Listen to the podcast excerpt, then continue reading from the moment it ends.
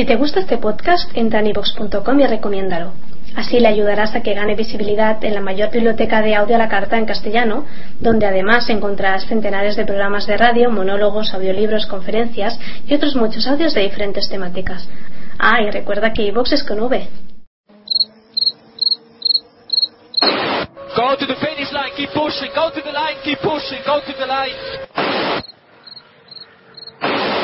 Avanti, Fer, avanti! I'm pushing, I'm pushing, don't worry. Don't worry, I'm pushing like a hell. Che pushing, bellissimo, che pushing, che pushing, continua a spingere, fantastico direi, fantastico. Ridiculous.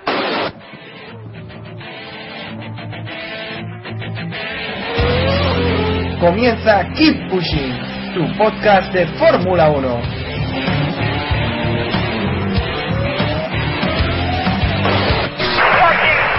Fucking Raikkonen. What a fucking idiot.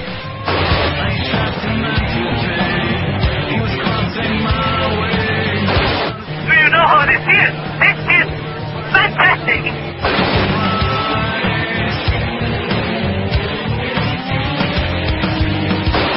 Oh, it's brilliant, guys. Great job. Great job, all of you.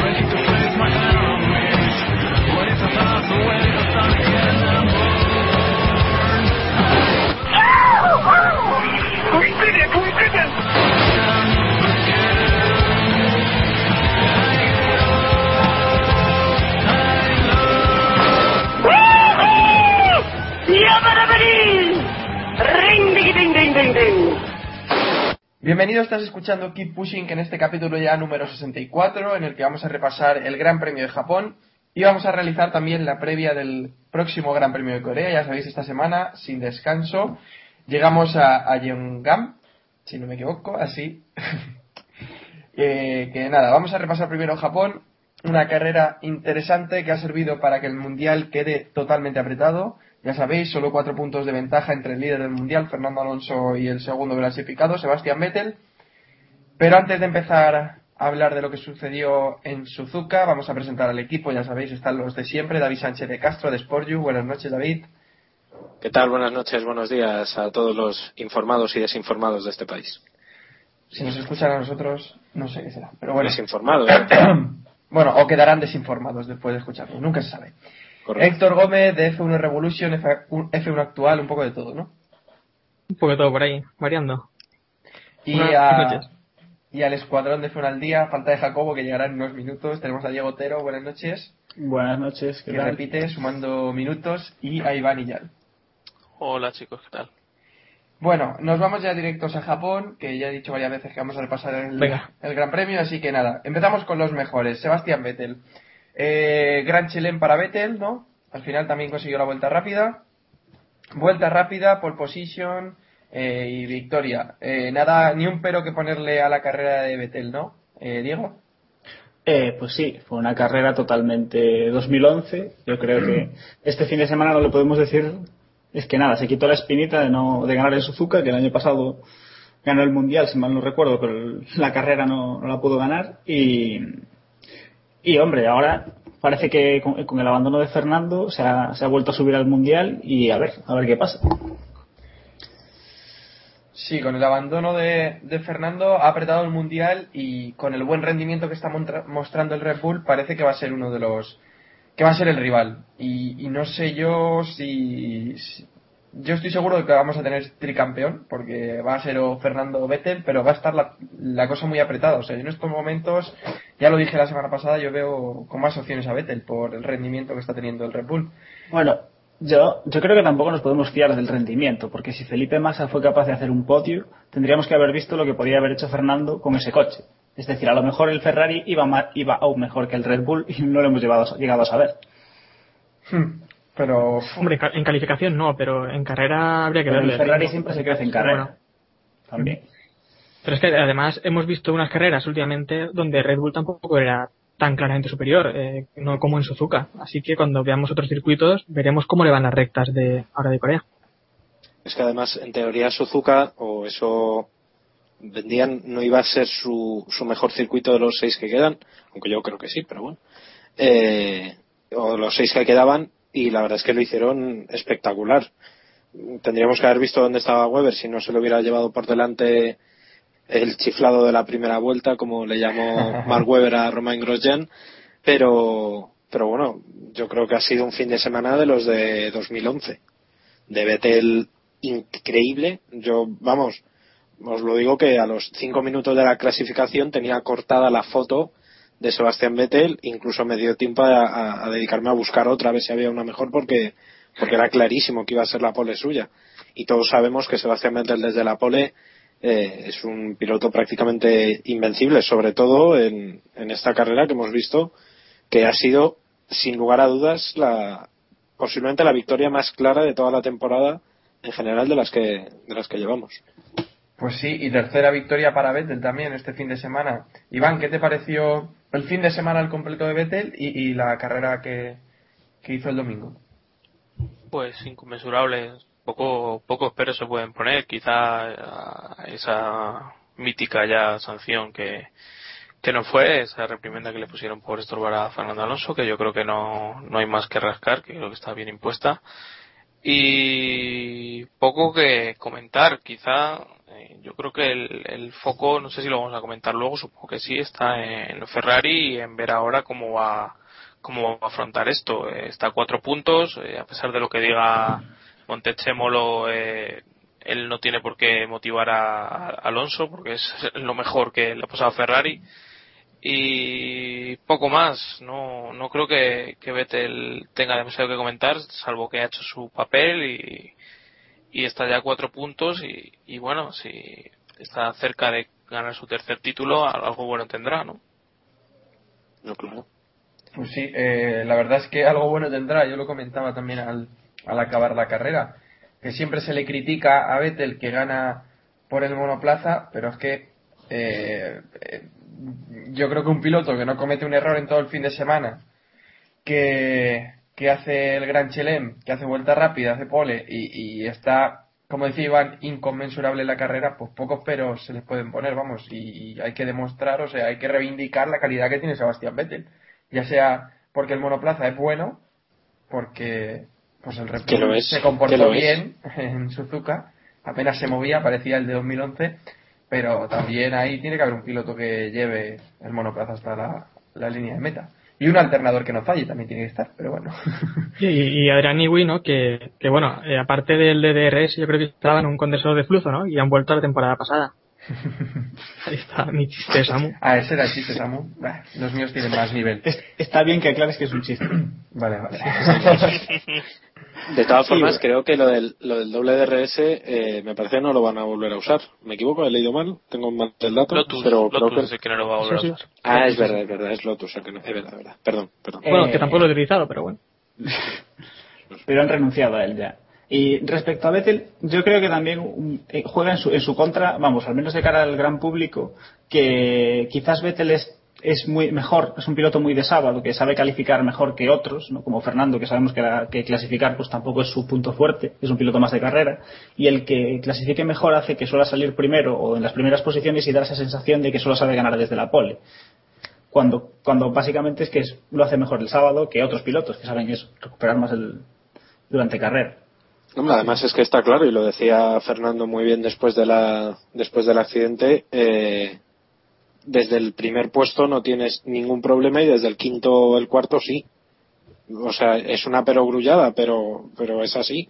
Es más fácil que Vettel no cometa errores si sale primero que si sale cuarto.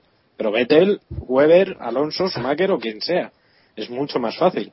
Entonces, hasta que no, no le den un monoplaza en condiciones, por lo menos, para luchar con los menos pilotos posibles eh, por delante, eh, Alonso lo va a pasar muy mal durante las carreras. Es así. Si no es un error suyo, va a ser un error de otros, por, por pura probabilidad. Y más ahora que tenemos eh, pilotos de teórico segundo o tercer nivel con buenos coches que puntúan, o sea, que clasifican por delante. Ejemplo Maldonado, ejemplo Grosjean, ejemplo, eh, no sé, un Sauber, un Kobayashi o tal, que es más propenso a que ellos cometan un error y puedan perjudicar a los teóricos pilotos punteros. Y a, ahora, en estos momentos, sé que os lo pregunté hace dos semanas, o hace dos capítulos, mejor dicho, pero en estos momentos, ronda rápida, eh, Vettel o Alonso, ¿quién creéis en estos momentos, viendo el rendimiento actual del Ferrari, viendo el, el rendimiento actual del Red Bull, viendo también los circuitos que quedan por delante, que personalmente creo que benefician más a Red Bull que no a Ferrari, y supongo que estaréis de acuerdo en eso. Sí, sí, ¿Quién sí. creéis que, que tiene más opciones de ser campeón? Lo cierto es que Fernando sigue por delante, pero yo creo que, que- es que con que Vettel gane la próxima carrera ya está con tres puntos de ventaja, porque recuerdo, eh, bueno, si Alonso quedara segundo, serían 18 puntos para el español y 25 para el alemán, o sea que ya estaría por delante. Así que ronda rápida. Ahora mismo, Alonso o Vettel, David.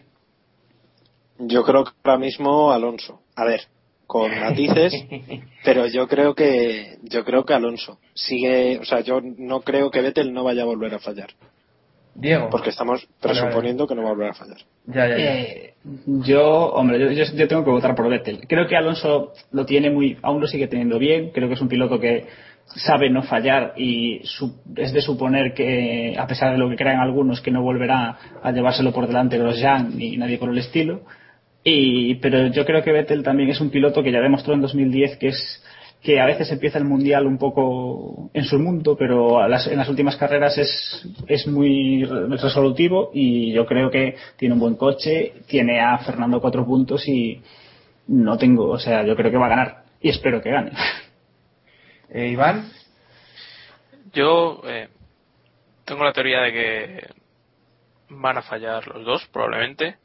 Pero creo que igual que Alonso tenía un comodín más que Vettel hasta ahora, eh, ya están iguales y creo que eh, Alonso eh, tiene una opción menos de fallo que Vettel, porque pongamos que fallan uno en cada una, una carrera cada uno de aquí al final de carrera, eh, de al final del año. Eh, creo que está claro que Vettel va a conseguir en condiciones normales más puntos que Alonso.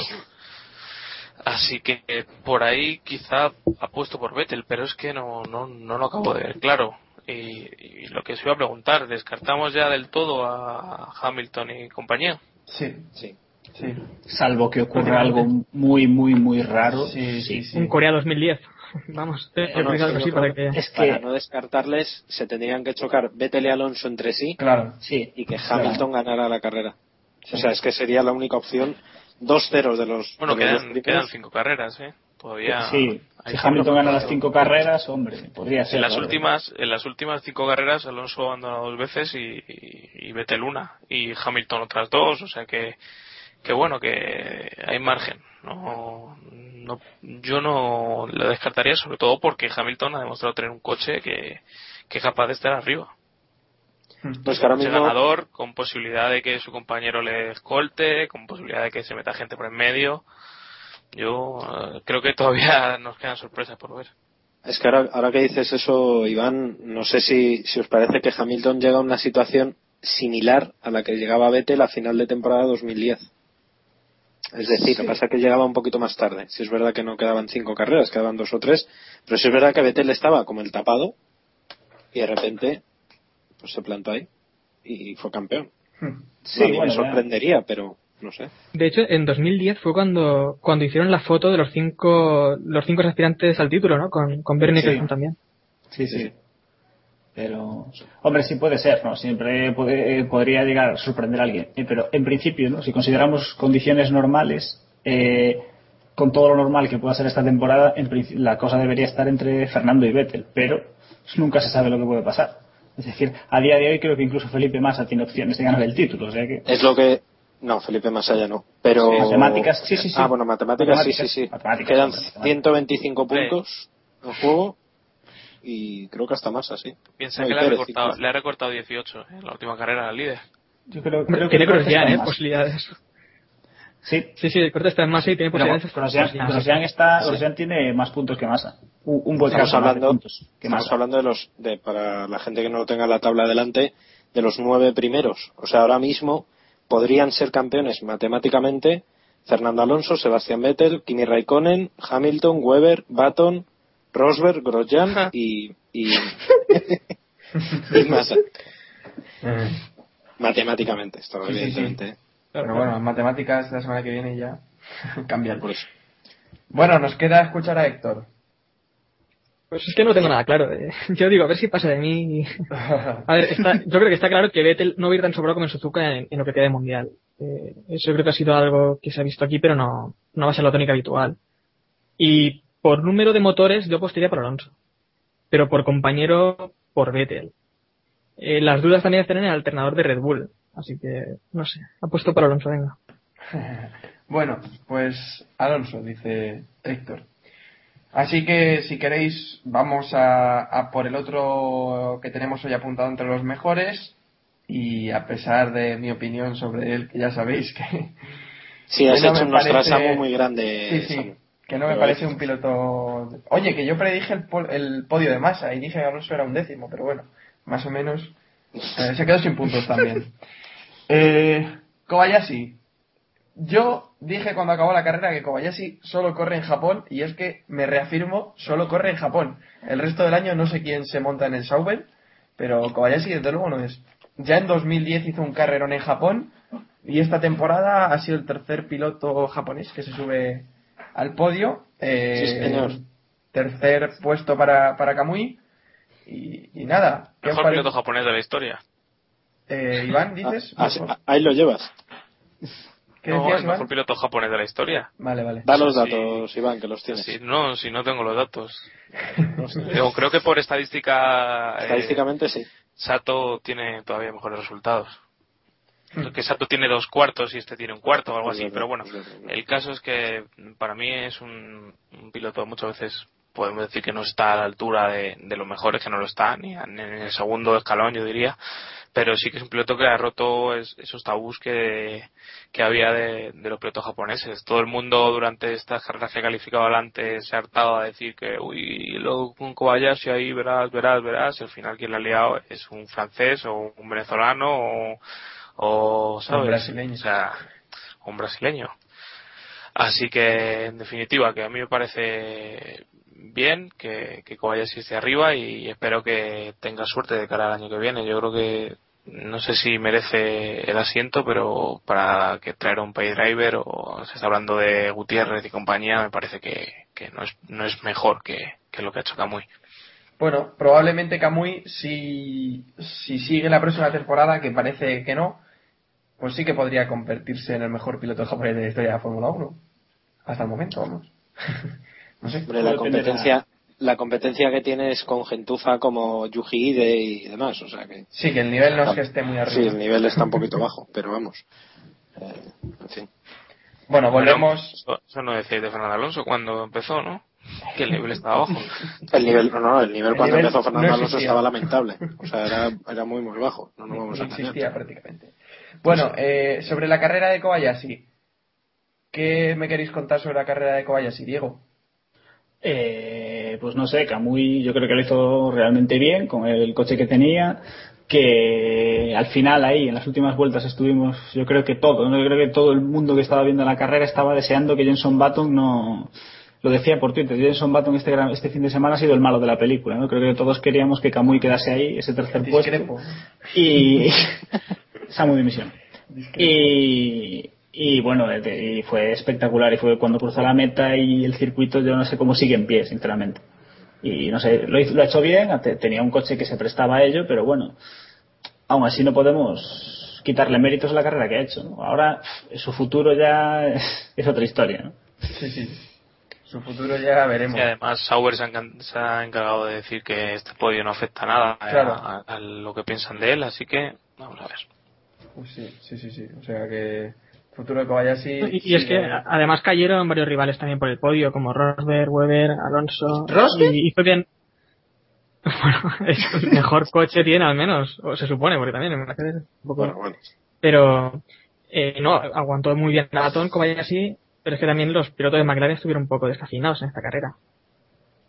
Hmm. Y yo soy, a mí me gusta Kobayashi, pero esta temporada está siendo un poco irregular y la verdad es que el otro día hizo una buena carrera, pero normal. Tampoco vamos a decir que fue la carrera de su vida.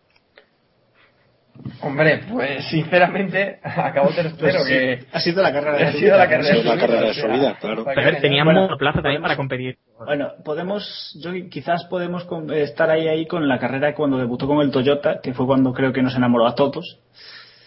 que aunque no había no tuvo un resultado tan bueno ni de lejos como esta, creo que en aquella carrera sí que nos dejó a todos un poco con ganas de verle en la Fórmula 1, ¿no? Pero bueno. Pues, pues sí, puede ser. Hombre, la verdad es que está, yo, en esa carrera creo que lo hizo mm, bastante bien. Yo pensaba que le iba a cagar al final. Sinceramente, yo era muy pesimista. O sea, esperaba que, quería que ganara, pero cuando vi que, que Baton le iba recortando lo que le iba recortando y, y, tal, eh, en fin, yo pensaba que, que, se lo iba a comer, pero al final aguantó. Eh, esas dos últimas vueltas supo, supo gestionar muy bien la, la diferencia y, oye, chapó por él. No creo que vuelva a hacer una carrera así hasta a final de temporada, en las cinco carreras que quedan, pero, pero la verdad es que, oye, muy bien y sinceramente se lo merece. Porque después de, de las actuaciones de Sergio Pérez y su fichaje por McLaren y demás, eh, me imagino que moralmente no debe ser cómodo para Kobayashi estar ahí. O sea, Sí, un podio que muy, muy ya le, merecido. tocaba, ya le tocaba hacer algo a Kobayashi. Sí, sí, sí, sí. Bueno, Héctor, decías que no ha sido la carrera de su vida, pero, pero ¿qué, ¿qué te pareció? Además de, no sé, ¿qué más quieres contar de la carrera? Si quieres No, no, destacar algún aspecto más, yo sinceramente, lo que decía Diego, sí que me apetecía que de Baton le adelantaran, para que engañarnos. A ver, su- supo gestionar muy bien la distancia con, con Baton y eso lo hizo, lo hizo perfecto y, y no se siente atacado por los McLaren, que en principio son monoplazas eh, bastante más rápidos. Pero también digo que es un podio que en realidad eh, podría haber sido para, para otros pilotos, que al final no estuvieron en la, en la lucha como se esperaba. Sí, eh, yo creo que todos estamos de acuerdo en que el podio de Kobayashi fue consecuencia pues de cosas como el abandono de de Alonso, el mal rendimiento de los McLaren, también eh, la pérdida de posiciones de de Raikkonen, el abandono de Weber, pues un cúmulo de coincidencias que tardará muchas semanas en volver a, a producirse, o sea que bueno, buen trabajo de Kobayashi que supongo Acabas de gafar la salida de este fin de semana. Sí, sí. Este fin de semana acaba rodando solo el safety car, ya lo veréis. Pero bueno, que, que sí, que vayáis entre los mejores este fin de semana. Luego veremos en el mundialito, que creo que le vais a dar bastante, pu- bastantes puntos también. Así que, nada. Eh, si os parece, nos vamos a el purgatorio, ya sabéis, la categoría que inició Felipe Massa la pasada, te- la pasada semana. Y que esta semana vuelve a ocupar Felipe Massa en el purgatorio. Yo creo que le tendríamos que haber metido entre los mejores. No, no, no, no, no. no. Pero No, no. como sé que, que es Massa y no le vais a querer entre los mejores, por fin vuelve Massa a estar en el podio, segunda posición eh, para el piloto brasileño y, y no sé si pensáis que esto será ya por fin la renovación, luego, luego lo hablamos. Bueno, el cúmulo de coincidencias que ocasionó el podio de Kobayashi también o- ocasionó el de Massa, ¿no, David? No, yo creo que Massa, a ver, eh, no podemos negar la obviedad y, es verdad que Massa se vio muy beneficiado, pero no creo que fuera solo por eso. O sea, Massa salía décimo, eh, lo hizo bien. Yo creo que hizo una, una buena salida, supo esquivar los incidentes, que en su caso es un mérito, eh, porque, en fin, y, y la verdad es que tuvo una gran carrera. Se lo merecía, sinceramente, porque ya vamos, lo hemos dicho muchas veces, pero lo lamentable lo había superado hacía muchísimo. O sea, ya estaba siendo mucho más que lamentable y sinceramente 35 carreras después volver a subirse a un podio es, es muy merecido. Mm, Iguala, por cierto, su mejor resultado hasta el momento, que fue el de Alemania 2010, aquel famoso de... Su mejor de- resultado cuando después del accidente. Desde el regreso. Ah, sí, sí, vale, sí, vale. eso, desde el regreso, o sea que... Ah, vale, vale, vale. Y, y bueno, la verdad es que genial por él. No sé si le, si le va a valer para renovar, si es que la decisión no estaba ya tomada, que no lo sabemos. Según eh, dijo Montechemolo, tenía que tomar unas semanas de reflexión. Y la verdad es que, es que muy bien. Eh, para el fin de semana que tuvo Ferrari, yo creo que el podio solventó un poquito.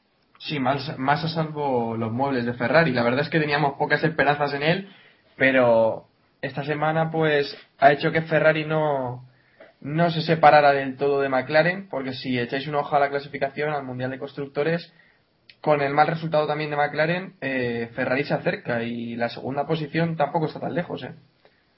No sé qué piensa Iván. Sí, la verdad es que es importante, sobre todo el- el- la posición de masa. Una vez Alonso está fuera, todo lo que sea restar para a los rivales y sumar Claro. en el campeonato es importante.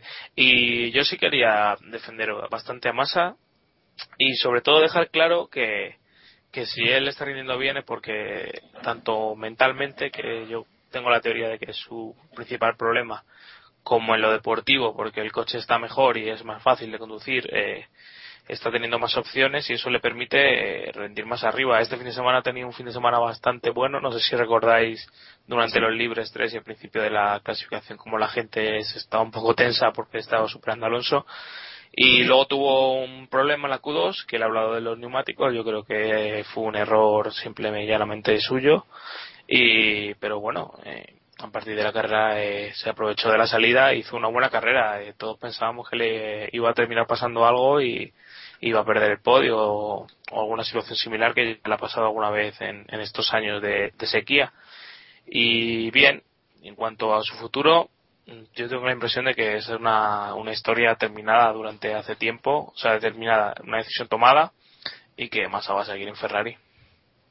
Bueno, pues si queréis sacamos ya el tema.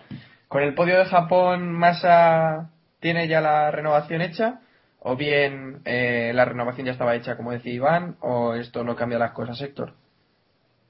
No, yo espero, yo espero que esto no cambie nada. Eh, su compañero ha ganado tres carreras, ha conseguido esta temporada creo que ocho podios y él lleva un podio. Y yo, bueno, esta es la primera carrera en la que voy a decir que Massa hizo una buena carrera. Ya, sin más, no simplemente una buena carrera por, por ser Massa. Pero es que es una carrera de la que se espera, ¿no? Por parte de, de un segundo piloto de Ferrari. Y, y es que es, es lo mínimo también que se le puede pedir. Eh, sí que hizo una gran salida, es habitual en Massa que salga bien, ¿eh? Eh, se aprovechó de los incidentes, pero, pero después tuvo un buen ritmo de carrera. Sí, la verdad es que lo hizo bien, no, no se le puede criticar mucho esta semana a Massa. Pero se puede criticar la temporada que está haciendo. Sí, hombre, la, sí. la temporada de lejos, vamos. No. Y por eso no, yo no le renovaría, para nada.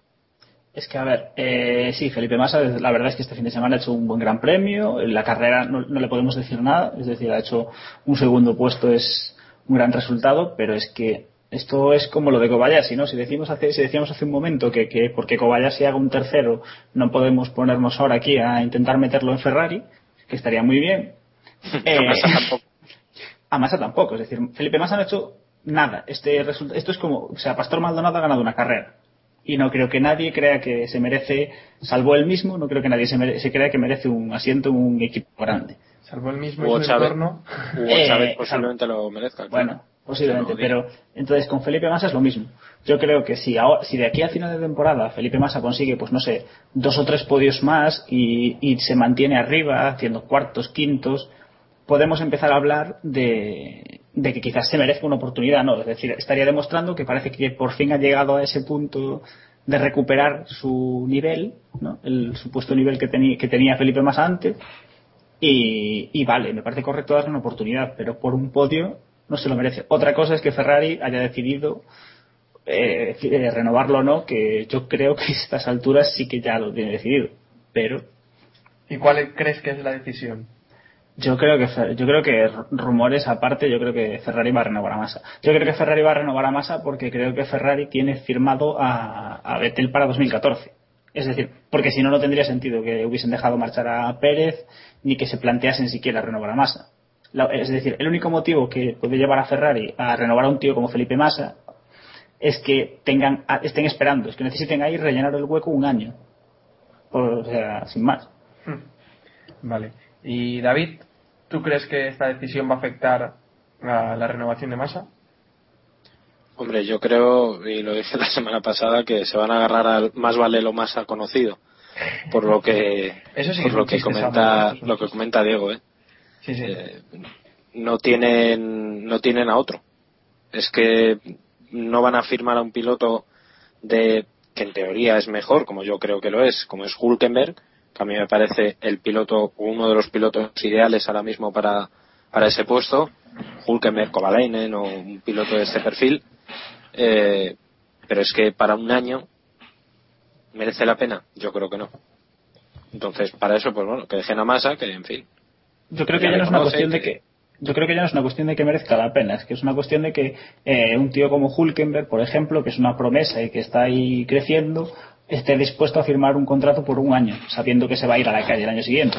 Si el Ya, problema pero a día, a día de hoy Hulkenberg no tiene contrato. Eso iba a decir yo. Claro, y bueno. nadie le garantiza que vaya a seguir en Force India. Claro. Porque ya sabemos los problemas que está teniendo Force India económicos y que si mañana viene Luis Razia o Bianchi con una carreta de dinero van fuera, aunque Di Resta y, y Hulkenberg lo están haciendo muy bien. O sea que esa es, esa es la duda que yo creo que tiene que tener Hulkenberg en la cabeza, en el caso de que Ferrari le haya ofrecido algo, que yo, eh, mi planteamiento inicial es que no. Yo, yo, en la línea de lo que decía Jacobo hace un- unos cuantos podcasts, yo creo que el único hombre que podría encajar eh, para sustituir a Massa sería Kovalainen, eh, buscando eh, dejarse ver para firmar luego por un equipo de media tabla en 2014. Es decir, Kovalainen en Caterham ya no puede hacer más, el equipo se ha estancado y, sí, es, sería, para él sí que sería una buena opción firmar por Ferrari hasta una temporada y si lo hace bien, pues puede conseguir un asiento pero salvo alguien así yo no veo sen- no veo sentido hombre sí si Hulkenberg se queda sin sitio mejor que, mejor que volver a ser probador pues está no pero yo qué sé. Se plantea una situación muy complicada. Al hilo de lo que decía Iván, eh, nos podemos volver a plantear un año sin Hulkenberg, que me parecería un desastre, otra vez, No, no, porque no, no, no. Sí, pero entonces ¿dónde le metes? Eh, uf, no lo sé, se está hablando Claro. de Sauber también. Vale, en Sauber. Entonces, ¿quitamos a Esteban Gutiérrez o quitamos a Kobayashi? Kobayashi. Kobayashi, ¿no? Kobayashi, Kobayashi está Vale, fuera quitamos Por a Kobayashi. Está fuera Correcto, quitamos, a- quitamos a Kobayashi, ponemos a Esteban Gutiérrez, que es el que va a estar, que mm, vamos, falta que mande la nota de prensa, pero es que va a ser él, eh, y ponemos a Hulkenberg, buen piloto, de acuerdo, y Resta, Y lo importante, y al Gresuari, Supongo- Riasoli no es importante Estáis mezclando ya temas. Ay, que supongo que Force India mantendrá alguno de los dos. No creo que ya tome la locura de, de poner a dos pilotos de pago a los Williams. yo, yo tengo una pregunta ahí para vosotros eh, volviendo un poco a lo de Massa, ¿no? suponiendo que Ferrari eche a Massa o, firme, o fiche otro piloto, ¿vosotros no creéis que Ferrari va a intentar buscarle un sitio a Felipe Massa en un Sauber o en un equipo de media tabla? Por Sí, aquello de que estaría no es- Felipe Massa es, digamos, de la familia y no van a dejarlo en la calle sin asiento. Yo creo que ahí Ferrari hará- intentará hacer presión para darle un sitio en Sauber. Digo Sauber porque es el equipo afín a Ferrari, vamos. Niego la mayor. es que no creo, Creo que es le- que, Yo creo que no tampoco. claro, es que, nega- es que, que vayan a echar a más allá a estas alturas, lo que sí sorprende es que no hayan anunciado ya su renovación. Es decir, A mí me sorprende que, que eso, que no se haya confirmado nada y eso me lleva a pensar que, Yo- que Massa va a seguir. Yo creo que, Es que esto me suena, miedo- me suena a lo de Hamilton y McLaren, y os lo digo Sí. en serio. Decían en agosto, está sí. todo encaminado, está todo encaminado, y al final no estaba nada encaminado. No sé, a lo mejor tienen algo firmado, pero Ferrari se guarda una opción de echarlo a la calle si vuelve a hacer de las suyas en las carreras que quedan. Por ejemplo, Un mini campeonato también para. sí, para un más- minicampeonato para todos. Puede ser. Mini campeonato. Yo, yo creo que tal vez es más eh, intentar que, que Massa no se hunda completamente y que ayude un poco en el campeonato, ya sea, a menos como el otro día, ¿no? Superando a a McLaren, superando a alguno de los pilotos, porque si ahora mismo deciden que está fuera, eso puede Sí, hacer bueno. que se desconcentre completamente y no de, no de Bueno. el nivel que no, no lo da habitualmente, pero de un. Claro, sí, sí, sí, si aceptamos que el que más es que lo que es realidad, ¿no? Que es algo muy débil psicológicamente, si lo va, si lo si se entera que se va a ir a la calle, probablemente se, se hunda. Olvídate. O sea, vamos. Así que ahora, tal vez podríamos pensar, ¿tiene que el, este resurgir de masa es porque le han firmado la renovación? Pero que no, No lo creo. Pero, y entonces, Yo creo que para él ha sido un alivio lo de Pérez. Ha sido un alivio, eso estoy Sí, sí. convencido de ello. Ah, bueno, porque seguro. yo creo que él realmente eh, veía eso como, como la única alternativa clara que tenía. Y no lo sé, yo eh, intuyo que lo que más le, le ha aliviado es el coche. Coche está mejor que de lo que estaba, aunque Alonso no esté consiguiendo los resultados, eh, está siendo por, ha sido por dos cosas puntuales. Yo creo que el rendimiento están arriba y lo suficientemente fuertes como para aspirar ahí a, a hacer lo que estaban haciendo al principio de temporada. Pero entonces no se entiende la preocupación que está instalada en Ferrari. Y el viaje otra vez a Maranello de Dominical y Sí, porque han, han perdido los, los dos comodines que tenían. O sea, tenían Mira, ahí pero ta- dos- también yo creo que preocupa el rendimiento, aunque Massa hiciera el podio, yo creo que también preocupa el rendimiento. Creo, ¿eh? No sé, vamos. No sé. Eh, a ver, evidentemente preocupa el rendimiento porque eh, ya con ese rendimiento no les va a valer. Eh, si Sí, tuvieran sí, ese mismo rendimiento y Alonso llevara 40 puntos, eh, yo creo que no les preocupaba. Es que- o al menos no tanto. Ah, Es que yo, a mí no me extrañaría que, sabiendo cómo es Domenicali y lo inteligente que es el hombre, no me extrañaría que Ferrari se hubiese planteado este final de mundial como, digamos, ir a asegurar y a dejarse ir, ¿no? Y ahora quizás se hayan dado cuenta de que tienen que acelerar el plan de evoluciones y tienen que ponerse las pilas porque ahora no les vale, lo que dice Iván, no les vale estar haciendo podios y cuartos vale y dejar que se, Claro. que se peleen los otros. Ahora, ahora tienen que Ah. volver a ganar carreras. Yo creo que tampoco es eso, ¿eh? porque en realidad la temporada que viene no tenemos grandes cambios en la normativa y los cambios que puedas hacer ahora van a servir prácticamente para, para el coche del próximo año, menos eh, cosas como el DRS, ¿no? Venga, pues cerramos ya asunto Massa y Ferrari. Luego volveremos a hablar de Ferrari para comentar el incidente de Raikkonen y Alonso. Pero vamos a ir con los peores ya. Y encabeza la lista de los peores por decimocuarta semana consecutiva Romain Grosjean. Eh, yo lo voy a llamar ya Destrucción Derby Grosjean o Quitanieves Grosjean. Porque se llevó por delante a Weber de una manera incomprensible. Acabó con la carrera de Weber. eh, después de haber acabado también con la carrera de Hamilton y Alonso en Spa, yo creo que Grosjean tendría que tener un poco más de cuidado en las salidas. O sea, porque es que esto ya no, no tiene nombre, ¿no? No, Iván? hombre, no. Vale, Héctor. Ah. Vale, vale, Iván. Anda, mira, me tocó. Que yo quería, va a sonar raro, pero quería romper una lanza a favor de Grosjean.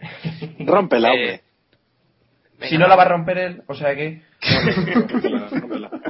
Que no, quería comentar que yo creo que quizá eso de, de tomarse más tranquilamente las salidas o tener más preocupación en las salidas, no creo que sea del todo positivo o ir pendiente de eso porque le va a hacer provocar más accidentes. Él mismo lo, lo ha dicho este fin de semana que iba pendiente de no tocarse con no recuerdo quién llevaba al lado y por eso se como se comió a, a Weber y yo creo que más o menos a, a todos nos ha pasado alguna vez conduciendo que vas más pendiente y al final es peor el remedio que la enfermedad Eh, y no sé cómo lo veis vosotros pero creéis que esta vez pudo o debió caerle una sanción tan grande como la que le cayó en, en Bélgica A mí me pareció exagerado la que le cayó. Ya, la, el, La de Bélgica. el, sto- el stop and go me pareció Ah, exagerado porque, no sé, al final es un incidente en la salida, es. Hombre, sí, es, culpa, su- es un incidente que es culpa suya, pero tampoco me pareció algo tan. exa- es decir, tampoco tenía mucho más que hacer. Ahí estaba arrinconado entre dos coches, hombre. Seguramente, volvemos a lo de siempre. Si, si en vez de ser él lo hubiese hecho otro, que no fuese Maldonado, pues probablemente no le hubiesen caído el stop and go. Ya, pero es- el problema es que es que hay, hay antecedentes y ya la- No, el sí. castigo de excluirle una una carrera digamos que entre comillas la FIA estaba obligada en- a empurarle en serio porque después de una exclusión no le puedes meter un simple drive-thru o una reprimenda o tal es que lo mínimo o sea lo siguiente era un stop and go no no podían meterle menos o sea Es que no- sabemos- creo que sabemos estaban cuántas- atados por sí mismos vamos ¿Sabemos cuántas reprimendas lleva Grosjean? Porque a lo mejor con una reprimenda le hubiese caído una sanción de 10 posiciones en el próximo Gran Premio y sería una sanción Reprimenda a lo mejor, a lo mejor ninguna reprimenda. que yo creo que ninguna ¿eh? Sí. que puede ser puede ser que la sanción del otro día fuera la gorda sí. Claro. Y el problema del otro día es que una vez ya los comisarios de carrera eh, han decidido imponerle un stop and go, que fue rarísimo ver un stop and go de nuevo, eh, ya no pueden sacar más de ahí. Yo creo que una vez sancionas, decides que esa acción tiene ese, ese castigo y de ahí no pueden imponer otro castigo superior sobre eso. Claro. de todas No, formas es que- sí, Sí, sí. vale me toca No, no, que es que eh, lleva ya un, un gran número ¿no? de incidentes. Eh, es lo que decimos que eh, es que ya es reiterativo. Estuvo en una carrera y sigue sin aprender. Ya, ¿Qué podemos hacer ya con él? Sí, es que esa es la pregunta ya. A ver, hay, el otro día hay una para mí cosa. tuvo- para mí tuvo culpa. Eh, no, no sirve eso de que iba pendiente de otro coche. Tienes que estar pendiente. Son pilotos profesionales. Eh, es evidente, no, quería, no, que- no quería decir eso, sino que va pendiente de otra cosa. eh, Yo creo que hay cosas que salen de manera de manera fluida y no tienen explicación. Y sobre lo de las lo de las sanciones, yo creo que sería más fácil, si quiere realmente que aprenda, eh, sancionar al equipo y dejarle corriendo con un coche. Y, y verás cómo a las, a- ya esta vez hubieran dicho, "Ch, chico, eh, como te juegues otra vez la salida, sube de Ambrosio la semana que viene y, y ya está. Ojito, Claro, con el, ojito con el futuro de Grosjean, que ya ha dicho Eric Buller que, que veremos. Si no, ¿de qué sirve? Es que es lo que, es lo que comentó Wolf, mm, eh, Toto Wolf, cuando le, le dijeron lo de Maldonado. Si a Maldonado mañana le sancionan una carrera, a lo mejor Williams hasta aplaude para que eh, poner a botas un, un gran premio. O sea que realmente no está penalizando nada. O sea, el único que penaliza es la imagen del chaval, pero bueno, eso que, que importa la Fórmula 1. Ya vemos los homenajes que se le hacen a Schumacher, que es el tío más antideportivo de la historia del deporte. Por fin alguien, alguien, alguien lo dijo. Tuvo que salir Schumacher. Bueno, sobre Grosjean, ¿queréis añadir algo más? No, que también, eh, bueno, este hecho a Weber, seguramente la sanción habría sido peor de echar a uno de los, de los aspirantes al título, pero tal vez no hubiera pasado nada de echar a, a otro piloto, ¿no? De media tabla. Es que la FIA también parece que tienes en cuenta, ¿no? ¿A qué piloto echas? No, da igual a lo mejor cómo sea el accidente. Pero evidentemente, evidentemente que lo tienen en cuenta. O sea, como que la, la- el comunicado de la FIA en el que informaba de la, de la exclusión a Grosjean, vamos, daba como uno de los motivos que fueran dos contenientes eh, al título. O sea, no te quepa duda que eso lo tienen en cuenta. Se, se lleva a Kovalainen en Spa por delante y no, no le hubiera pasado nada. Le hubiera metido a lo mejor pues una sanción o tal, pero no, no lo hubieran excluido para Monza. Eso está claro. O sea que Grosjean va a tener que cuidado, va a tener que tener cuidado con quién se lleva por delante. Bueno, Bueno, bueno, veremos. yo, yo creo que yo creo que ahora llegamos a Corea, ahí Sutil tiene un récord que a lo mejor los Yankees quiere batirlo, o Maldonado. Esa actuación No, pero es de... que, a- a- al final el mundial lo van a decidir dos pilotos de media tabla. Pueden ser los que decidan cómo termina cómo termina el mundial. Sí, es una cosa ya. Aquí si se Mario ponen de acuerdo... Verás qué risas, cómo se pongan de acuerdo Maldonado y Grosjean para empezar a jugar a los cacharritos. No, hombre. A- ahora en un momento vamos con teorías conspiranoicas sobre quién va a decidir el mundial. Así que cerramos los peores con McLaren, que menudo fin de semana para la escudería británica. Ahora mismo no tengo a mano las posiciones en, los que- en las que acabaron. eh, bueno, Baton acabó cuarto, eso seguro. Y, Y Hamilton quinto. Quinto. Quinto, vale. Quinto. Pues pensaba que había sido sexto. Vale, pues cuarto y quinto para McLaren en, en un fin de semana en el que se apostaba mucho por ellos. Yo apostaba mucho por ellos porque habían arrasado casi las últimas carreras, excepto la victoria de Vettel en Singapur. Habían tenido un buen rendimiento. Así que se hundieron en, en Japón. Hamilton ya dijo que había tenido. Había cambiado el, el setup de los libres 3 a la clasificación y el cambio había sido a peor, muy a peor. Y, y Baton pues estuvo ahí luchando con Kobayashi y rozó el podio. Mal fin de semana para, para McLaren, que prácticamente se despide del título de pilotos, ¿no, Iván? Eh, sí, lo hemos comentado antes. Hamilton, yo no sé si ha sido por la renovación, bueno, por la renovación, por la marcha de, de McLaren o por qué ha sido, pero este fin de semana ha estado gris, gris, gris. Y Baton venía con una sanción de, de Singapur, que esto es un buen debate, si las sanciones estas de caja de cambios eh, tienen que lastrar tanto a, a los pilotos. Eh, y bueno, hizo una buena calificación y una buena carrera, pero bueno, no le dio para más, ¿no? Que, que Un- quedar un- cuarto. un matiz no fue en Singapur la, la rotura de la caja de cambios. Eh, se descubrió, me parece que fue a principio de semana o tal, pero no venía de Singapur. No sé por qué, no sé de dónde lo sacaron, pero vamos. eh, me, me acuerdo que se lo leí primero a, a Jonathan Nobel, al de eh, Autosport, Sí. que se lo, se lo comentó un mecánico de McLaren yendo a Japón en el avión y según bajó habló con Autosport, Autosport lo publicó entonces ya McLaren se vio forzada a, hacerlo oficial. Como matiz. Que no sé exactamente cuál es el problema que tuvieron. Me parece muy extraño que una caja de cambios se rompa así en un viaje, como entre comillas. No, no, no entiendo. Ujú. Pero bueno. Decía, sí, bueno, no, sí, no, en definitiva que, que a pesar de que al final sí que lograron ahí un, buen número de puntos, porque entre los dos creo que son veintitantos puntos, al final eh, Hamilton desaprovechó una opción de, de pegar un mordisco a, a la diferencia que tiene Alonso en el campeonato y se van acabando las carreras y, y se ve difícil. Yo no sé si, si veis al- que afectan algo la, la marcha de anunciada a, a las opciones de este año. Yo creo que sí. Hombre, Yo no creo que sea solo las las, fal- o sea, las, las marchas, ¿eh? Yo creo que esto viene algo de más. O sea, que está empezando a, a salir a la superficie mucha basura escondida entre debajo de las alfombras y la situación en McLaren, cuanto menos, es tensa. Cuanto menos. Y quedan cinco carreras por delante. Sí, que parecía que, que, sobre todo est- estos días, ahora que tenemos la historia de Hamilton con el Twitter y con Jenson Button, eh, parecía que la relación, por ejemplo, entre los pilotos era buena y ahora parece que no es tan, tan cordial, porque esa tontería de Hamilton del Twitter de Button no me sigue porque me voy de McLaren, ups, que no me seguía, mm, pues no sé, viene a, a demostrar que la relación no es tan buena como parecía. Y eso pues puede ser un síntoma de cómo se vive dentro de McLaren, no sé. Digo yo, ¿eh? No, estoy No, pero ya no solo los pilotos, es que eh, en McLaren han hecho una de las peores temporadas de, de los últimos años. Han tenido el mejor monoplaza durante gran parte del mundial y, y es que no han sabido, no han sabido eh, demostrarlo en pista después, ya sea por, bueno, por problemas en pit stop, problemas de fiabilidad, de desconcentración de, de sus pilotos, Vamos, De sus mecánicos. pésima.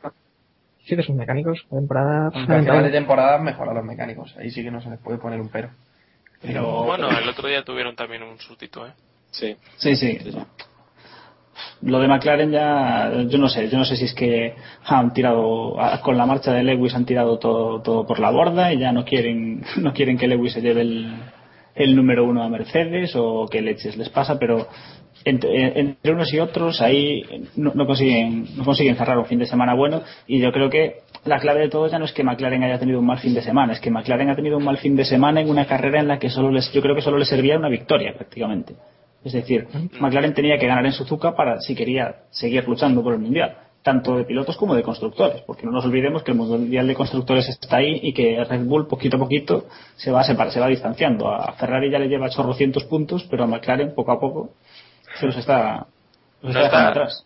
nos da la sensación de que McLaren es el equipo, no sé cómo decirlo, el más bullicioso, el que más líos tiene, tiene encima eh, y Ferrari también tiene historias de declaraciones, asuntos de renovaciones, a diferencia de Red Bull, que Red Bull está centradísimo en las carreras y no oyes una palabra más alta que la otra, nada más, y lo único que se habla es de sus evoluciones en pista, de las mejoras de técnicas del coche, mientras el resto están preocupadísimos de, como Hamilton a mí, que Hamilton acabe de correr en Suzuka, que es probablemente uno de los mejores circuitos del mundo, y la primera cosa que pone es la estupidez de que Baton no le ha seguido encima, eh, es mentira, o sea, no es, una cagada, no es, como una catedral. no es cierto, o sea, dejarlas claras eh, lo, lo centrados o, o lo, la pinza que se les, se les ha ido a todos en el equipo, o sea, nadie controla eso, nadie le dice a Hamilton, tira el Twitter por la ventana y ponte a lo que tienes que ponerte, ¿no?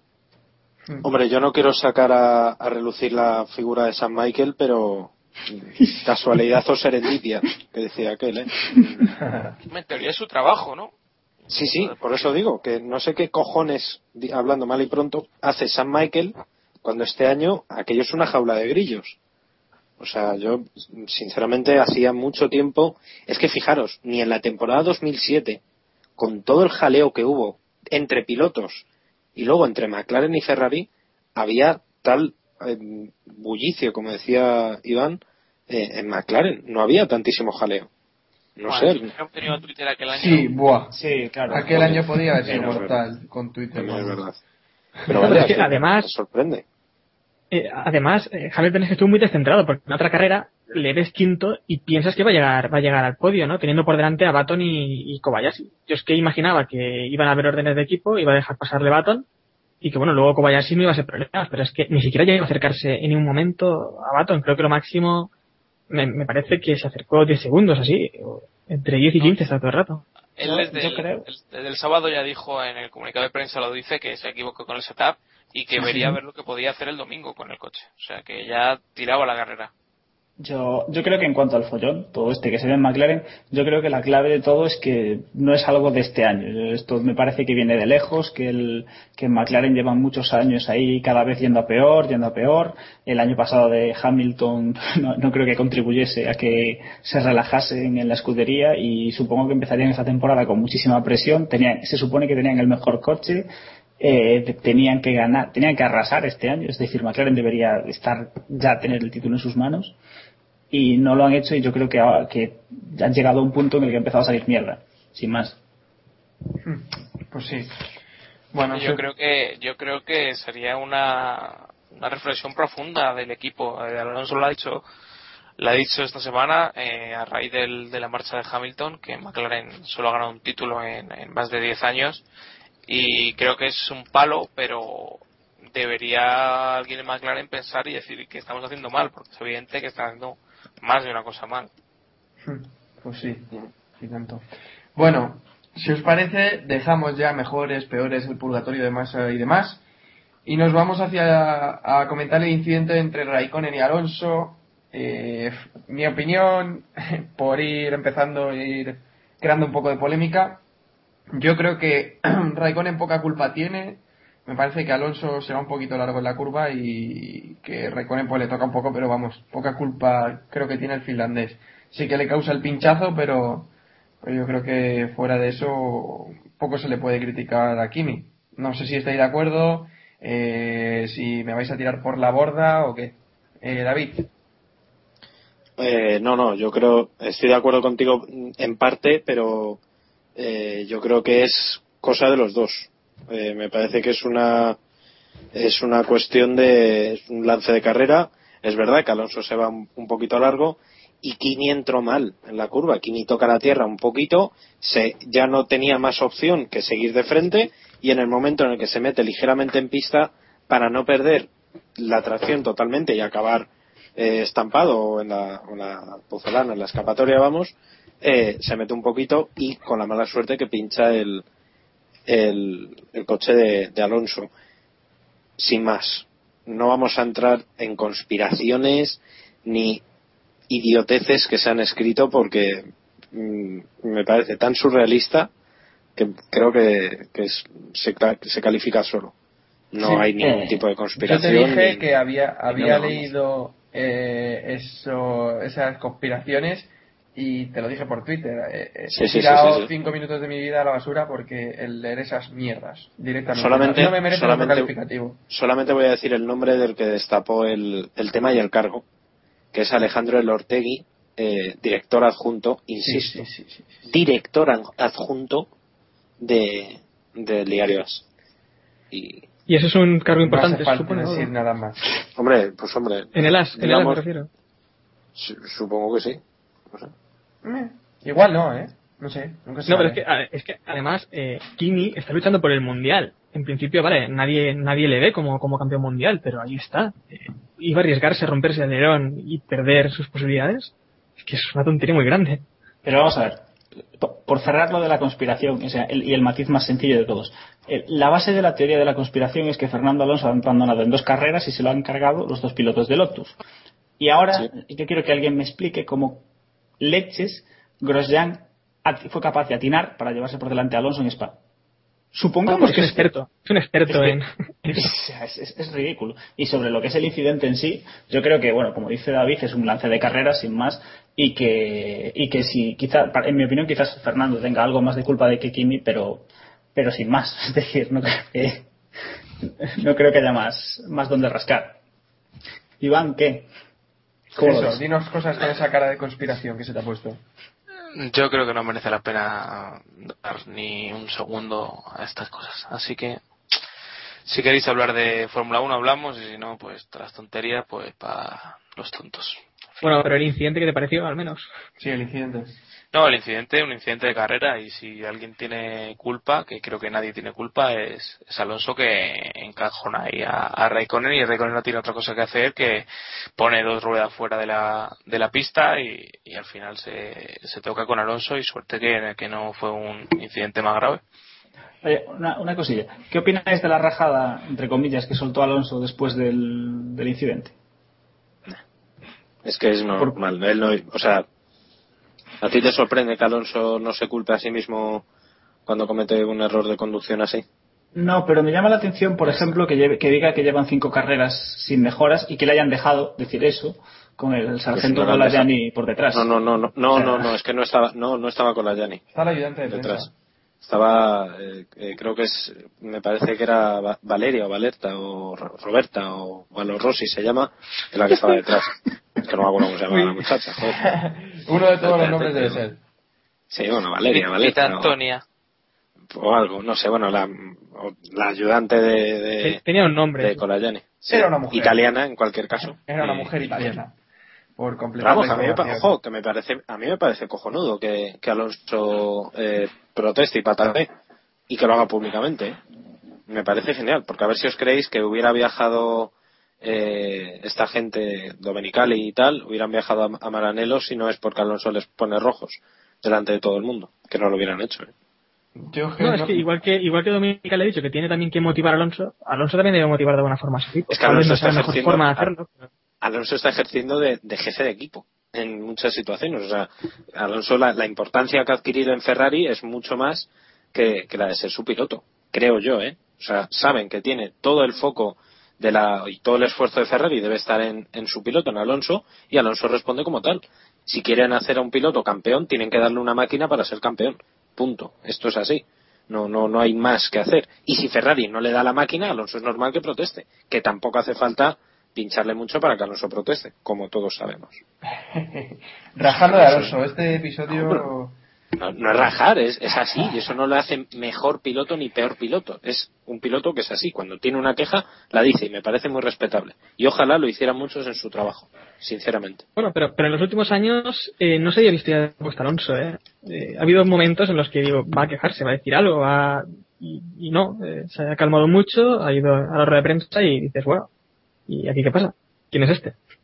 Vale, Iván. Sí, a mí, más que lo del equipo, me sorprendió el palo que le mete a Massa. Que se ha, Ah, eso sí, se ha, eso ti- sí. se ha tirado todo el año defendiéndolo y diciendo que es difícil hacer lo que hace Massa, que tiene mucho talento y vale y vale. Y luego el hombre va a hacer un podio y Alonso lo primero que suelta es que lo ha hecho por las circunstancias y que no refleja el nivel del coche y demás y demás. Que eso me sorprendió. eh, probablemente tenga razón, pero me sorprendió que lo dijera.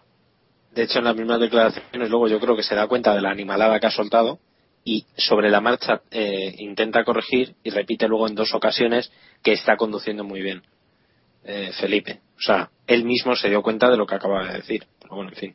Yo lo achaco a la, la presión del momento y al cabreo que tenía, que ya fue cuando, cuando estalló y, al final acabó pagando el pobre Massa, que parecía que estaba en keep porque le caían palos incluso cuando lo hace bien. Un día tendremos que traer a a Alonso aquí pushing. Bueno, No, no invites, hombre, no le invites. vámonos a- al mundialito de este Gran Premio en Japón. Me parece que va a estar calentito el mundial, el mundialito. Nunca mejor dicho la rima. Eh, Venga, David, danos tus puntos. Eh, así, modo ron- ronda rápida. Sí, modo ronda rápida, Sí, que ¿no? Vale. de tiempo. Eh, ronda rápida, eh, tres para Vettel, dos para Kobayashi y uno para... Eh, eh, me ha pillado en bragas. Eh, para Massa. Para Massa. Vale, ¿y el menos uno? Eh, el menos uno se lo voy a dar a... Iba a decir a Rosberg, pero como ese no se lo voy a dar yo, eh, el menos uno se lo voy a dar a, a Grosjean. Vale. No, el menos uno se lo voy a dar a Kartikeyan. Que, os lo digo en serio, nunca le damos menos uno a Kartikeyan y sinceramente es ridículo que ese piloto siga en la Fórmula 1. Ridículo. Di, díselo a HRT con los millones que estará poniendo. Bueno, es eh, otro tema. Héctor, Bueno, tres puntos para Massa, eh, dos para Vettel y un punto para Kobayashi. Y el menos uno para, para Grosjean, no hay otro. vale. Eh, Iván, Eh, tres Vettel, mm, dos para mm, Kobayashi y uno para Hulkenberg. Barriendo para y casa. menos uno para mm, Grosjean, sí. Grosjean va a restar bastantes puntos esta semana, lo veo, lo veo venir.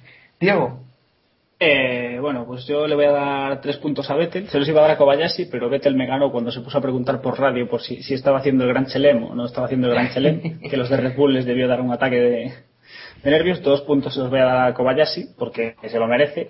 Y un punto se lo iba a dar a Kovalainen, porque está, co- es el único piloto con, con negativos en el Mundialito, pero después de sus grandes actuaciones creo que le voy a dar un punto a Taki Inoue. En- sí, entra Takinobu en el mundialito, déjalo. Mételo en el mundialito. Muy bien. lo escribís en el mundialito. Su primer- lo yo, voy. Voy. Eh, y restar un, restar un punto se le iba a restar a Grosjean, pero me parece demasiado animalada, así que se lo voy a restar a Rosberg. También se lo puede restar a Takinobu. Vale. Vale, Rosberg. Eh, Jacobo, buenas noches. Hola, buenas noches a todos. Llegas para lo bueno, para el mundialito. Llego para lo bueno, claro, claro. Así que a dar por todos. Pues venga, sin haber opinado de nada, eh, vete el tres puntos, eh, porque bueno, dominó todo el fin de semana estilo 2009, o sea que no, no hay dudas, y gran premio aburrido gracias a él, hay que decirlo. Kobayashi dos puntos, su primer podio en la Fórmula 1, así que guay. Además se defendió de Baton ahí en las últimas vueltas, o sea que dos puntitos para él. Más un punto, el buen trabajo hay que, hay que reconocerlo, primer podio en dos años, así que bueno, también tiene méritos. Y el menos uno, pues como decíais antes, de, de Grosjean, pues menos uno para Grosjean, porque la verdad es que si a Hamilton se le cruzaban los cables en su época, pues ahora a Grosjean en las salidas es que es, es increíble. Vale, pues mis puntos, tres puntos para Massa, dos puntos para Vettel, un punto para Kobayashi y menos uno también para Grosjean.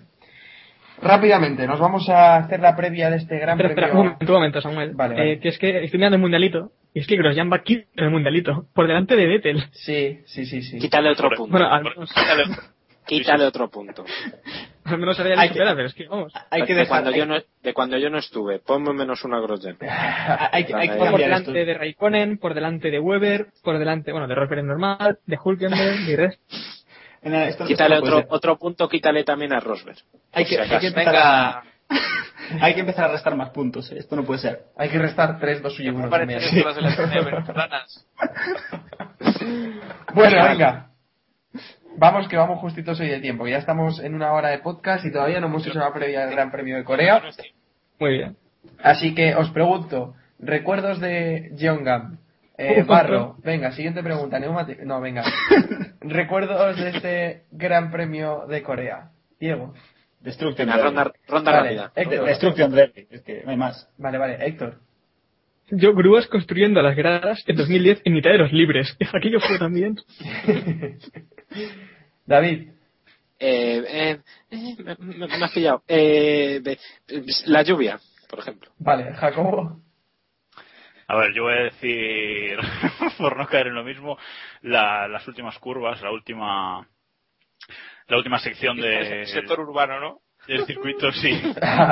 No, no, justo antes de entrar en la, de entrar en la recta, ese semicírculo que hay, esa semicircunferencia que hay ahí, que los pilotos cada año toman por un lado. Ese es mi recuerdo de Corea. El resto no vale para nada. Vale, Iván. Yo, mi recuerdo es la gran carrera de Adrián Sutil en la primera temporada de, Correcto. Sin duda. Es provocar por provocar. Sí, sí, sí. Es un ataque gratuito. Muy gratuito. Totalmente. Bueno, neumáticos, súper blando y blando en esta carrera. No tenemos el salto que, que teníamos en Suzuka. El DRS no tenemos ni idea dónde va a estar, así que. Bueno, eh, bueno, ¿La pero- de Héctor? Ah, no. No, no, que espero que el DRS que no esté donde el año pasado, porque recuerdo que, que tuvimos una carrera muy divertida, pero es que eh, creo que estaba mal colocado, porque en la recta anterior ah, se, habían adelantamientos, porque era una recta bastante larga, pero es que después en la zona de DRS se, se adelantaba, entonces, entonces es que no había cambio de posición. Espero que este año no hagan algo para evitar eso. Eh, oye, Héctor, ya que estás, haz la meteo de Japón, mejor, que a, ver, si- que a lo mejor así la cierto. Guau. Que dije, no, sí, dije que iba a ser en seco. en ¿Cómo Japón. viene? ¿Cómo viene Botas, eh? Viene. Tiene caña, Hay que ¿eh? el sitio aquí. Viene en plan, en plan Grosjean, dando caña. Bueno, Hala. la Y media esta semana no lo he mirado, pero sobre seco, ¿no? Sobre seco. Sí, sí, por ejemplo. Me gusta, me gusta el trabajo de investigación que hace Héctor para su sección. que dice, esta semana no lo he mirado, pero viene sobre seco, va. Pues ya, pues ya hace un trabajo de investigación mejor que el de... Bueno, me voy a callar. Eh, sigamos. Eh. Información de servicio F1. Vale. Horarios. Vale, muy Los bien. mismos, eh, que en Japón. Pasamos a otro eh... Siguiente. Que escuchad el capítulo anterior. Venga, sigue. Bueno, venga. Eh, horarios, horarios. Venga, rápidamente. Viernes Siete... a las 3... 3 y 7 a las 7. A las 3 los libres 1, a las 7 de, de la mañana los libres 2, eh, los libres 3 a las 4 de la mañana del sábado, clasificación a las 7 y carrera a las 8 del domingo, ya sabéis. Mismos horarios que en Japón, como comentaban. ¿Cuándo es el concierto del Gundam Style este? Ni idea. Jueves, ¿no? Jueves o Me imagino que viernes. será el jueves, ¿eh? Lo dan Lo en voy a buscar. Nitro. Lo voy a buscar. Dan en Nitro, sí, creo que lo van a sustituir por la No, tertulia. No, no, En el, en el UHF. Perfecto. en el- En el UHF que hicieron. Bueno, Venga, venga. Ese título para tertulia me gusta, ¿eh? Se la apoyo. Vale, eh, esto se está yendo. Venga, eh, la porra de este Gran Premio de Corea. Iván. Eso es falla. Eh, dale, Iván. Yo eh, siempre me toca el primero y me pilla desprevenido, pero voy a decir que va a ganar Vettel, segundo Hamilton, tercero Baton y un décimo mm, mm, mm, eh, Generic Bernier. Vale, Jacobo. Bueno, yo voy a decir que el concierto de Gamma Style es el domingo 14. Ahora, para quien quiera ir, Importante. ya sabe. Ya sabe. Y ahora que estamos con la porra, bueno, eh, eh, Corea yo voy a decir mm, Vettel, Weber, Hamilton. Y en el 11 voy a poner a Massa, una carrera buena, una carrera mala, venga. Vale, Diego. Eh, Corea, voy a decir Hamilton primero, Vettel segundo, Raikkonen tercero. Y iba a poner a Massa onceavo, pero es, va a ser demasiado buen resultado, así que voy a poner a Kovalainen. Vale. Dejad de trolearme mi porra que está apuntada y me la estáis Venga, dila. cambiando. Eso dijo ella. Vale, vale. quisiéramos que te trolearas tu Me la estáis cambiando, me la estáis cambiando y yo... Ahora no sé lo que había puesto ya. Bueno, creo que había puesto... Primero Vettel, segundo Weber, tercero eh, Baton y un décimo Maldonado. Que me acordaba de lo que había puesto. Eh, David. Eh, yo, eh, eh, primero un Weber, por ejemplo. Segundo. Segundo. Y segundo joder, iba a decir segundo Maldonado, anda que no estoy yo. Eh, segundo Hamilton y, y, y tercero Mario Mola. No, eh, tercero Alonso. Y un décimo eh, Baton. No, a Baton ya le he dicho. No, Baton. Eh, un Madre mía, madre mía. ¿Cómo vamos? Oye, esa sería buena. Apuestas, victoria y onceavo, a la vez. Así fijo que, fijo que aciertas en alguna. En alguna cierta seguro. Yo sé que iba en uno. Vale, eh, Héctor. Pues yo voy a hacer una locura, voy a apostar eh, por McLaren, doblete, porque me parece que este mundial está cambiando mucho, así que Hamilton, Baton, eh, Vettel y un décimo el comodín Rosberg. Vale. Y no sé quién me queda. Me queda Diego. No, digo, digo, No, no. Vale, no queda nadie, vale, no Queda nadie. Nadie, nadie. Vale, vale. Bueno, vámonos a repasar rápidamente las noticias de la Fórmula 1 de esta semana. Y tenemos el jueves eh, rueda de prensa de María de Villota, ¿no, David? Creo que tienes Sí, más señora. información tú. Sí, señora. Tenemos Sí, rueda de señora. prensa de... Qué respeto. ¿no? Hombre, claro. Eh, tenemos rueda de prensa a las 12 de la mañana, hora peninsular española, en el Consejo Superior de Deportes. Eh, no voy a decir más a quien debo decírselo, pero un saludito a los que me llamaron desinformado. Espero disculpas públicas, por cierto. No, no, si Eh, hago encima, o sea. Desinformado. Sí, no, bueno, en fin, no, encima no, no dejan, pero bueno, en fin, aquí cada uno sabemos de qué vamos y esperemos que María esté bien. Am, me han comentado que va a ser una rueda de prensa breve, que va a hablar sobre todo de cuál es su futuro y de qué va, cómo se va a plantear, eh, bueno, su, su próxima vida y, y en fin, vamos a ver, eh, a ver cómo está, sobre todo mentalmente, porque físicamente, en fin, yo creo que es casi lo secundario y esperemos que esté bien. Vale. Genial, ya estar, tendremos... van a estar en la rueda de prensa solo Carlos Gracia y el presidente de la- del Consejo Superior de Deportes. O sea que, como dices, será breve porque no. Sí. Hombre, Carlos Gracia va a estar, eso vamos. Y en pleno Sí, sí. proceso electoral de la Federación Española, pues, Exactamente. No, no iba, no iba a faltar. Eso lo sabemos todo. Vale. Eh, bueno, ya tendremos más información de la rueda de prensa de María, ya sabéis, a través de la de David, seguro que publicará algo en Twitter. Bueno, Lo publico, hombre. Silly Season. Eh, Hulkenberg, ¿dónde? ¿A Sauber? ¿A Ferrari? Eh, no sé dónde pensáis que pueda acabar, Jacobo, ya que no has participado mucho en el principio. Bueno, yo no sé qué habéis dicho de Massa antes, pero bueno, yo. Está muy callado Jacobo, ¿eh? Sí, la verdad es que no... Sí, no- Lleva, no- todo el, no- ca- lleva todo el capítulo que no. Ten- Tenía, tenía el micro cerrado hasta ahora. Claro, con razón. No, encontraba el botón. Bueno, no sé qué habéis hablado de, de Massa antes, pero bueno, yo creo que, que Massa se ha ganado la renovación, no solo con este podio, sino con las últimas carreras que lleva haciendo. Sigue siendo lamentable que Ferrari lo vaya a renovar, pero creo que vamos, que yo creo, de hecho, que en Corea o tras Corea vamos a tener anuncio. Con lo cual, a Hulkenberg, eh, lamentándolo mucho por mi parte, que no va a tener sitio en, Ferrari. Y de hecho, yo creo que Force India va, va a mantener su alineación para el año que viene. Otra cosa va a ser que hace el hijísimo, o sea, que hace Alguersuari, ¿no? Mm, Lejísimo. Sí, sí, sí, es lejísimo. Eh, sí. Entonces, yo creo que su única opción es, es Sauber. También se habla de Force India mucho, pero como digo, creo que van a mantener la alineación. Así que yo creo que su única opción es Sauber. Y si en un asiento está Esteban Gutiérrez, mm, no sé. eh, creo que va a tener difícil entrar. ¿eh? En- pero bueno, mm, si está, estará en Sauber, pareja Sauber-Gutiérrez.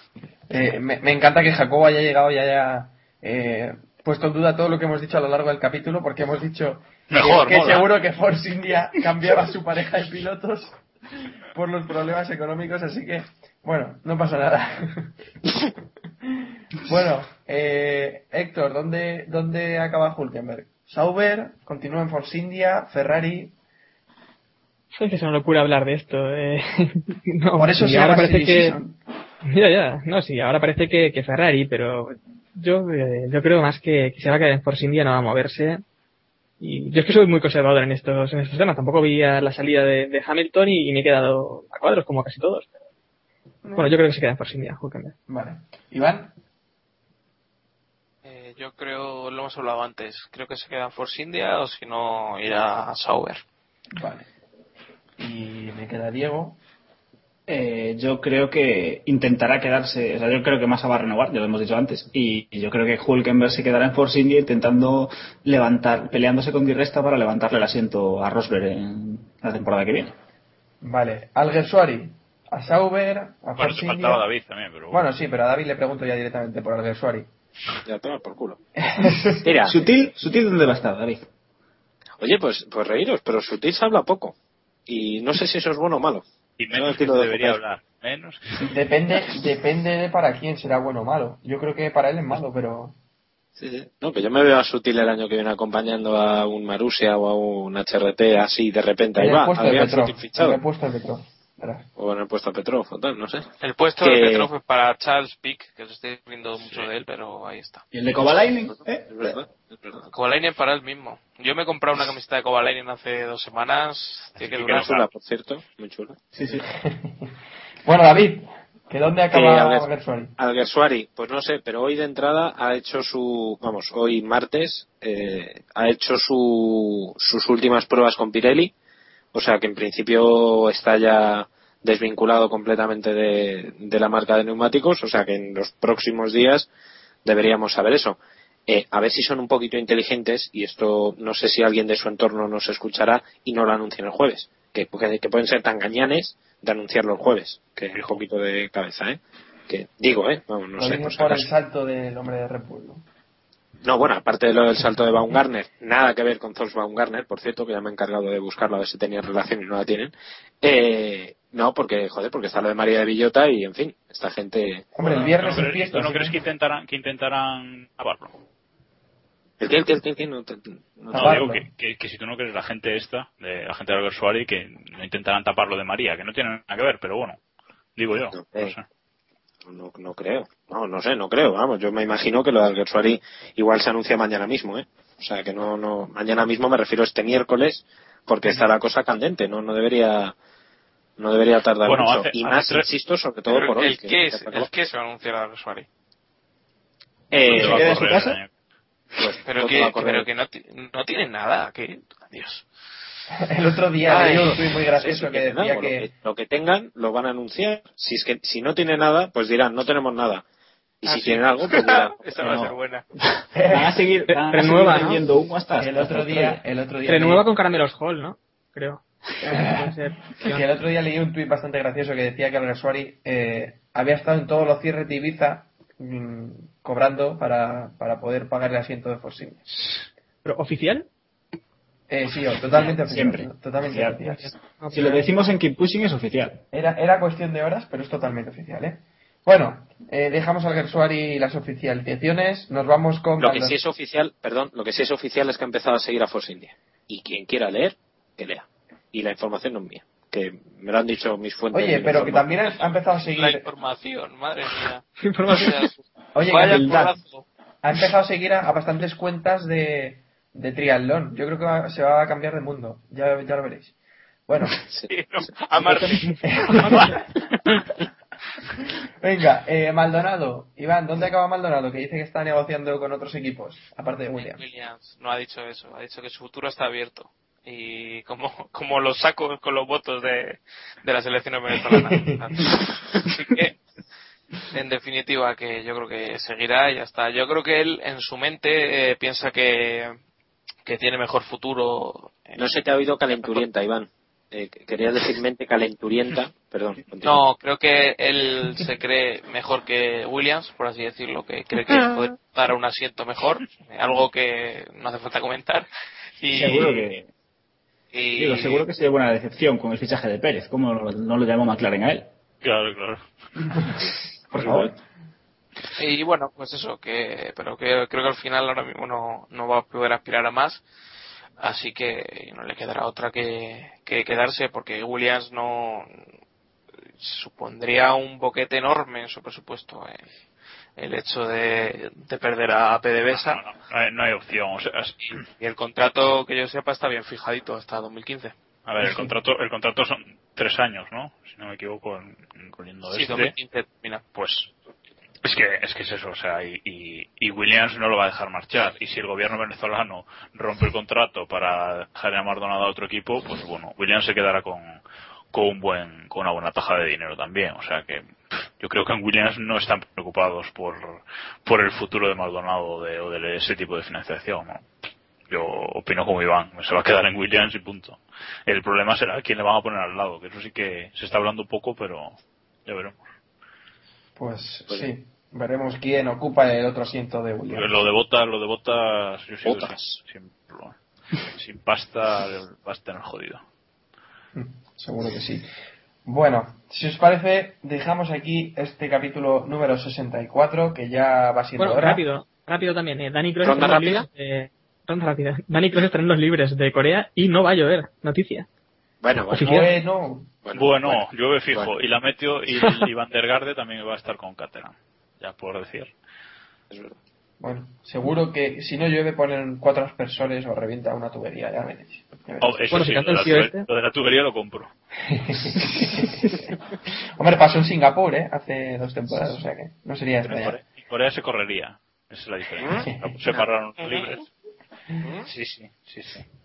Bueno, eh, cerramos ya este capítulo número 64 que os veo un poco sueltos hoy y llevamos ya una hora y cuarto de capítulo, así que ya va siendo hora de cerrar.